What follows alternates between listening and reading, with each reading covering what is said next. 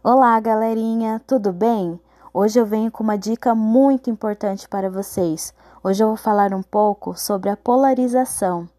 Vou dar uma dica. Se o cliente entrou em contato com você e ele está insatisfeito, você vai colocar negativo.